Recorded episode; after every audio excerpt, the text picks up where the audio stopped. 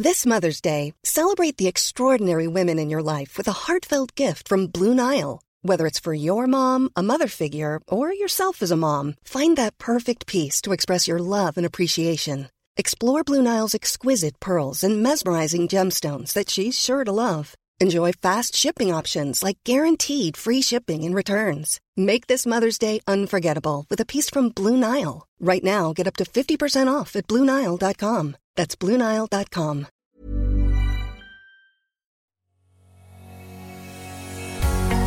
Bonjour et bienvenue sur le podcast Explore Japon. Le podcast qui explore le Japon sous toutes ses coutures. Des conseils voyage, de la culture ou bien de la vie de tous les jours en passant aussi par l'apprentissage du japonais. Partons ensemble pour ce magnifique pays qu'est le Japon. Bonjour à tous, aujourd'hui on reste dans une région que je commence à plutôt bien connaître, le Kansai, et on va passer une journée précisément sur Kobe. Kobe, on connaît sa ville pour son bœuf qui est délicieux, mais onéreux, et pour aussi le terrible tremblement de terre qui avait dévasté la ville dans les années 90. Kobe est très facilement accessible pour un day trip si vous logez à Kyoto ou sur Osaka.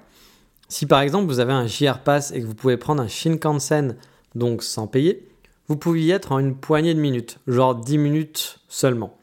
Avec un train local, il faudra compter environ une heure de Kyoto ou 40 minutes d'Osaka.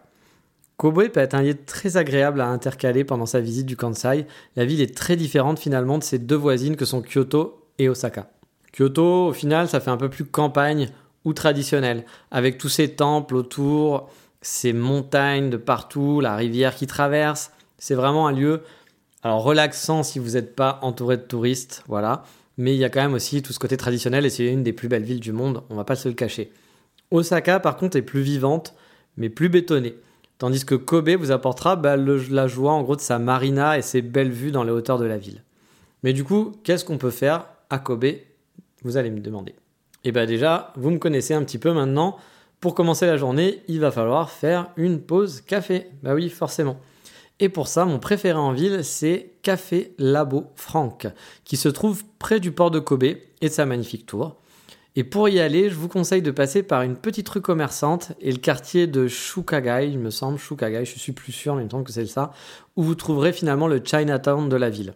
il suffit de regarder un petit, euh, voilà, un petit site internet, vous tapez Chinatown Kobe, vous verrez à peu près où c'est situé.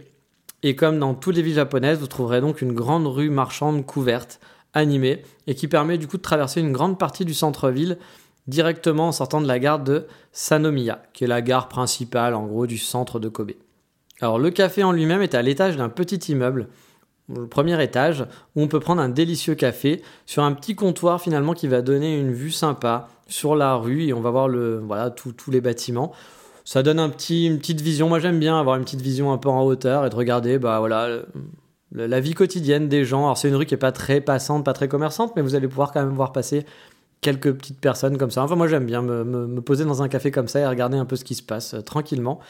Et le café est vraiment très très bon en plus là-bas. Donc euh, voilà, Café Labo Franck. Je vous mettrai comme d'habitude le lien sur explorejapon.com. Et ce qui est pratique, c'est qu'une fois que la pause café est finie, vous pourrez vous diriger directement vers une des attractions les plus connues de Kobe, qui est le port et la marina. Le port est à peine à 5-10 minutes du café à pied, donc c'est vraiment à côté. Et sur le port, vous pourrez admirer bah, la tour très singulière qui domine le port de Kobe, qui est un petit peu l'emblème de la ville au final. À sa gauche, vous avez un musée que je n'ai jamais fait, donc je ne peux pas vraiment vous en parler. Mais vous pouvez vous balader aussi tout le long de la marina pour voir la vue sur l'autre rive, sur des grands ponts qui traversent. Et bien sûr, vous pouvez voir aussi en face Osaka.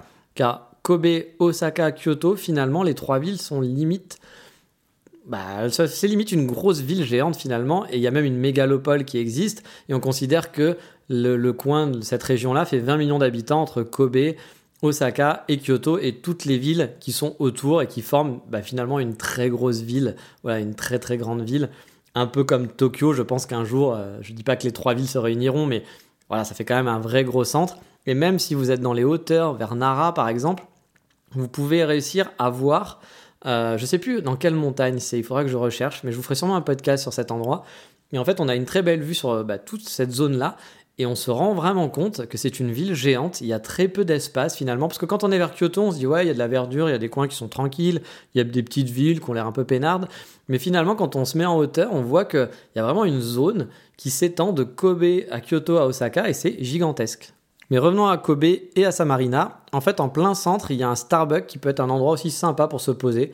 Si vous n'êtes pas forcément un fan de café, mais que vous aimez bien voilà, faire un petit déjeuner, vous aimez bien les Starbucks, bah, je vous conseille celui-là parce qu'il est vraiment, il a une vue sur la marina, il est plutôt chouette. En plus, il y a un petit étage qui est pas très grand, mais vous pouvez voir du coup la mer ou la fameuse tour de Kobe. Vous avez une, une vue qui est plutôt, plutôt sympa de ce Starbucks, donc bon, bah, why not de se poser là-bas? Ça peut être agréable. Et toujours sur la marina, il y a un gros centre commercial sur plusieurs étages où vous trouverez principalement finalement des restaurants de toutes sortes. Il y a des pizzerias, il y a des restos à brochettes, il y a des restos à sushi, il y a vraiment à boire et à manger, il y a des bars aussi. Il y a de quoi faire si vous voulez manger sur place au final. Moi, je vous conseille de visiter ce petit coin, car sur les différentes terrasses, on a là aussi une superbe vue sur le port et vous pourrez faire des photos assez chouettes directement un peu en hauteur sur les terrasses de ce centre commercial. Pas très loin pour les enfants, il y a aussi un centre qui s'appelle Ampaman, qui est un des héros préférés des enfants japonais. Là aussi, je pourrais pas vous en parler, j'ai jamais testé, mais a priori, les enfants japonais adorent aller là-bas. Je pense que c'est euh, voilà un passage obligé pour les, parents quand ils vont visiter Kobe pour les enfants. Mais je ne connais pas plus que ça, donc je ne sais pas si pour des enfants étrangers ça peut être sympa ou si ça va pas du tout leur parler, si c'est pas très marrant finalement, ou faut vraiment connaître le dessin animé pour, pour s'amuser là-bas. Mais je pense qu'il y a quand même pas mal de jeux pour les enfants. Un autre coin qui est très connu par les touristes, c'est le vieux quartier de Kitano, qui se situe dans les hauteurs de la ville près du mont Roko, dont je parlerai un petit peu plus tard dans ce podcast. Ce quartier vous ravira pour son architecture qui change finalement complètement de ce qu'on peut voir au Japon habituellement. Ici, il y a plein de cafés, des restaurants un peu branchés dans ces bâtisses qui sont vraiment surprenantes. Là aussi, si vous êtes un fan de Starbucks, Starbucks a réussi à bien se placer avec une architecture originale dans un de ses bâtiments justement, et quand je dis original, c'est parce que ce sont des maisons qui ont été construites par des étrangers au 19e siècle lorsque le Japon s'est ouvert bah, justement aux étrangers. Kobe étant un port, bah, il y a eu beaucoup voilà, de gens venus d'Europe et d'un peu partout qui se sont installés dans la ville et le résultat est vraiment plaisant. C'est un des power spots de la ville à ne pas louper. Même si vous êtes allé au Japon pour voir du Japon, pour voir des, vraiment de l'architecture japonaise, c'est vraiment super agréable de se, bah, promener dans ces petites ruelles et de se perdre et puis ça fait des très belles photos aussi. Vous allez adorer, j'en suis sûr. Ensuite, si vous voulez avoir un bon point de vue sur la ville, vous avez le choix par exemple. Il y a plusieurs montagnes en fait dans Kobe, des, des, des randonnées qui sont possibles où on peut avoir vraiment une vue assez chouette. Et le premier dont j'ai envie de vous parler, c'est le Nunobiki Herb Garden un téléphérique qui part de la gare en fait Shinkansen au nord de la ville qui peut vous amener directement donc vers une montagne et ça vous amènera en fait dans un parc aux fleurs que vous pourrez visiter.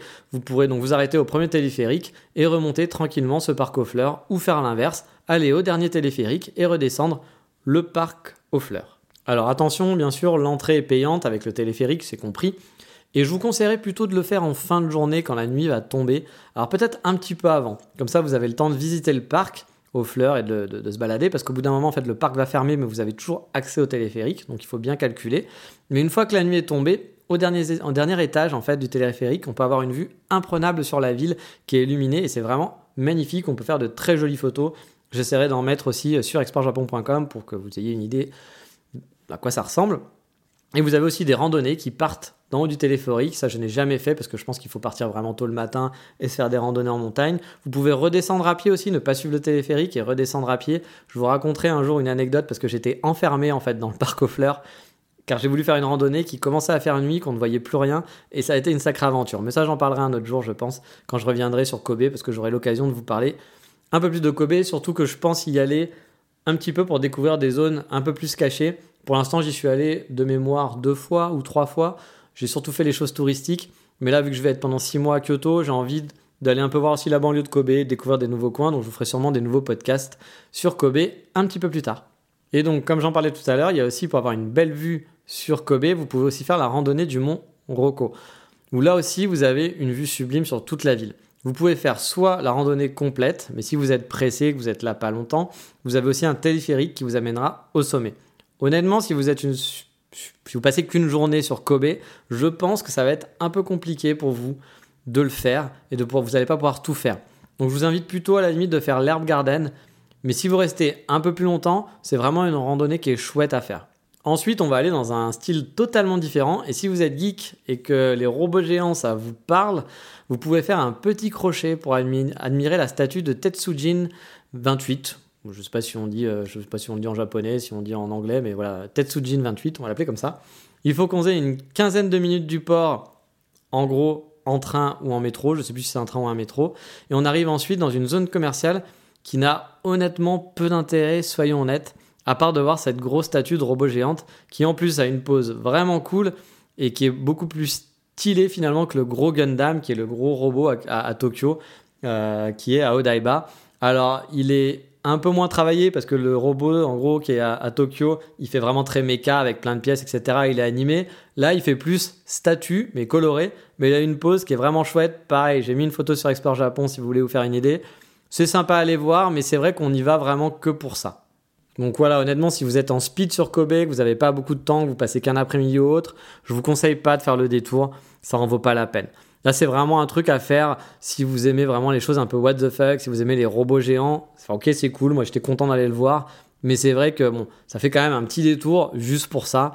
Je l'ai pas regretté, mais si vous n'avez pas le temps, ne faites pas ça. Il y a autre chose à faire au Japon et vous pourrez toujours voir le robot euh, géant à Tokyo. Vous en aurez vu un, vous inquiétez pas. Et quand même un petit conseil, si vous décidez quand même d'aller voir ce robot, il y a un centre commercial qui est vraiment juste à côté.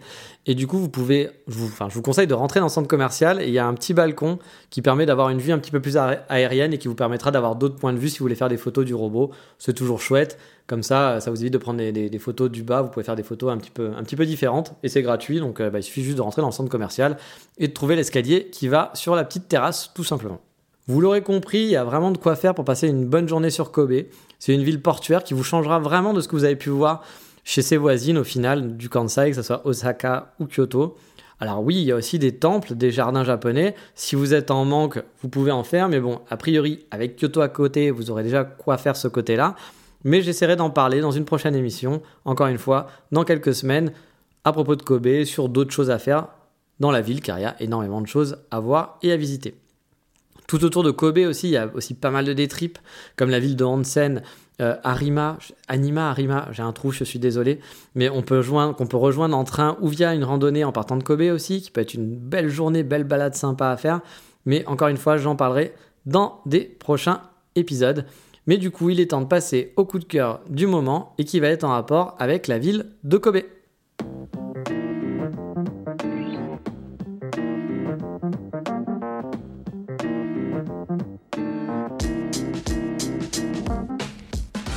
Et oui, le coup de cœur du moment sera en rapport avec la ville de Kobe, car oui, les Japon Safari ont annoncé il y a quelques semaines avoir ouvert un safari sur Kobe.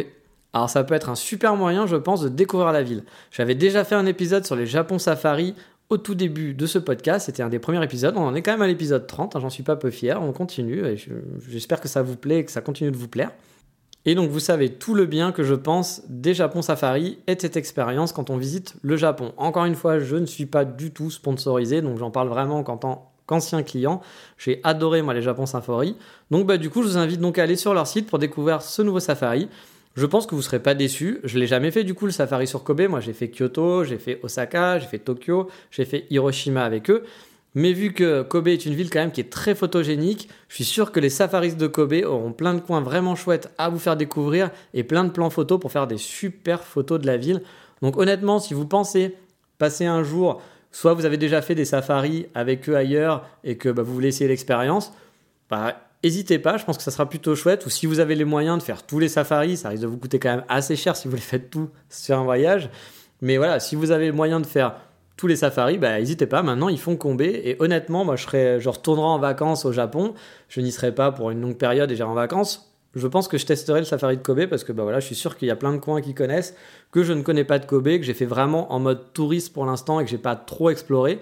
Et je suis sûr qu'avec eux, j'arriverai à avoir plein de plans photos, des coins. En plus, j'avais déjà commencé à repérer des endroits qui pouvaient être assez chouettes pour faire de belles photos et qui n'étaient pas très touristiques. Je pense qu'il y a vraiment de quoi faire dans la ville.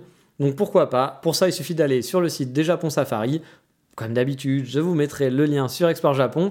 Et si vous ne connaissez pas les Japon Safari, que vous commencez cet épisode et vous n'avez pas commencé par les premiers épisodes, il y a un des épisodes qui parle du concept des Japon Safari. Je vous invite à l'écouter.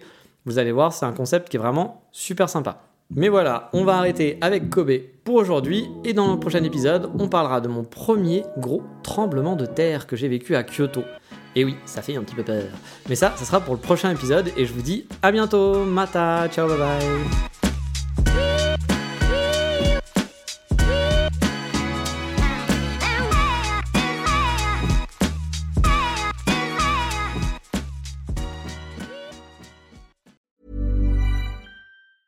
Hey, it's Danny Pellegrino from Everything Iconic. Ready to upgrade your style game without blowing your budget?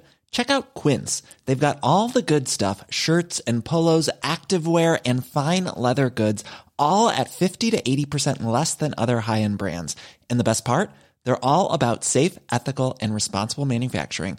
Get that luxury vibe without the luxury price tag. Hit up quince.com slash upgrade for free shipping and 365 day returns on your next order. That's quince.com slash upgrade.